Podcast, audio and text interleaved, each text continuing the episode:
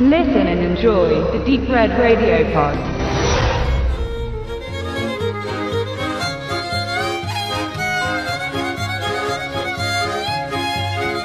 Es ist die Liebe, die den Briten Peter dazu veranlasst, seinen Lebensmittelpunkt in die Heimat seiner angehenden Ehefrau zu verlagern, nach Polen. Er ist ein erfolgreicher junger Mann, hat selbst polnische Wurzeln, beherrscht beinahe perfekt die Landessprache, ist der Familie seiner Verlobten Saneta aber nahezu unbekannt. Kennenlernen werden sie ihn erst bei der großen Feier zur Eheschließung. Der Plan des frisch getrauten Paares ist es, im ländlichen Idyll ein Heim zu schaffen, ein schönes Haus für die Zukunft. Noch ist alles eine Baustelle und auf dem Grundstück steht nur eine Ruine und eine Scheune, in der die große Hochzeit stattfinden wird. Kurz zuvor legt Peter, der bereits eifrig mit dem Bagger die Schaufel anlegt, einen Baum um, unter dem ein Skelett zum Vorschein kommt. Die Entdeckung verstört ihn und als er in der Nacht vor der großen Feier allein in dem verfallenen Landhaus bleibt, erwacht er.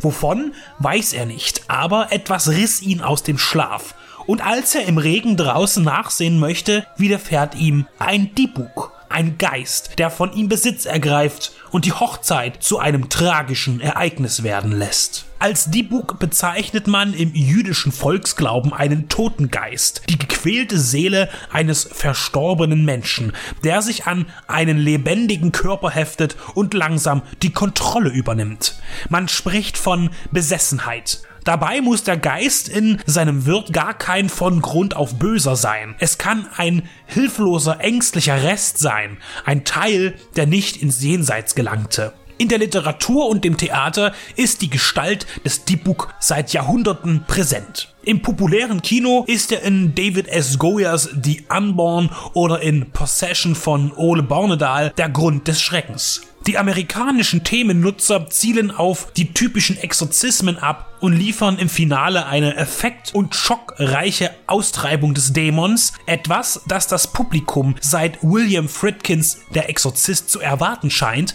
beziehungsweise die Produzenten eines solchen Films als existenziell erachten. Marcin Wrona begeht einen wesentlich unspektakuläreren Weg in seiner Erzählung, die mitnichten weniger eindringlich ist, aber den Schauer sanfter an den Betrachter heranträgt, abgesehen von wenigen direkten Schreckensmomenten. Besonders die Kommunikation mit dem Peter innewohnenden Dibuk, mit dem Dorflehrer, zeigt, wie unkonventionell der polnische Film zu seinen Vorgängern steht. Peter wird gespielt von Itai Tiran, der mit seinem Gesicht an einen jungen Mickey Rook erinnert und er stellt die Übernahme durch den im Übrigen weiblichen Dibuk eher einfühlsam als angsteinflößend dar. Hier empfiehlt sich, den Film im Originalton zu verfolgen, denn es wird nicht nur polnisch gesprochen, sondern auch viel Englisch und auch Jiddisch, die Zunge der untoten Seele. Das Wechselspiel der verschiedenen Sprachen ist für die Stimmung wichtig, besonders wenn der Dibuk durch Peter spricht. Wronna lässt im weiteren Verlauf auch die so typischen Verrenkungen und anfallsartigen Ausbrüche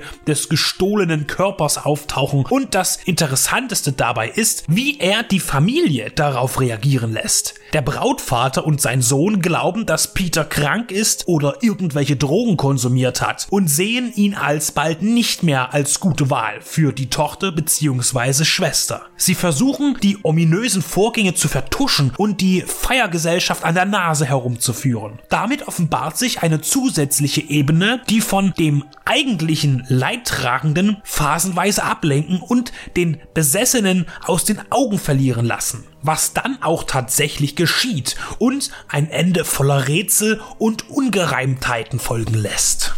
Verschiedene Personen handeln unter merkwürdigen Einflüssen oder verschwinden einfach, ohne Kommentar. Wronna lässt sein Publikum allein mit seinen Gedanken zurück. Dibuk, eine polnische Hochzeit, der im Original schlicht Dämon heißt, ist ein erstklassiger Arthouse-Horrorfilm, der die Symptome eines gängigen Genrebeitrages mit Exorzismus oder Geisterthematik streift, sie aber immer rechtzeitig abwirkt. Er besitzt eine eigene Atmosphäre. Überraschend mischen sich auch schwarzhumorige Dialoge oder One-Liner mit ein, die man bei diesem doch sehr ernsten und dramatischen Gruselwerk als nicht unpassend, aber zumindest merkwürdig wahrnimmt.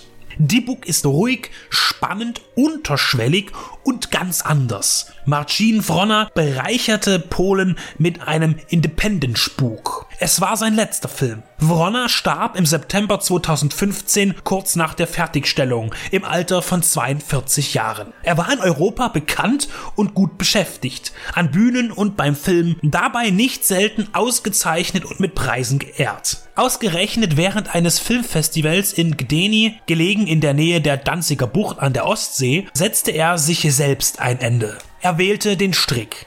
Ein bitterer Schluss, der Fragen offen lässt. Genau wie sein letzter Film auch.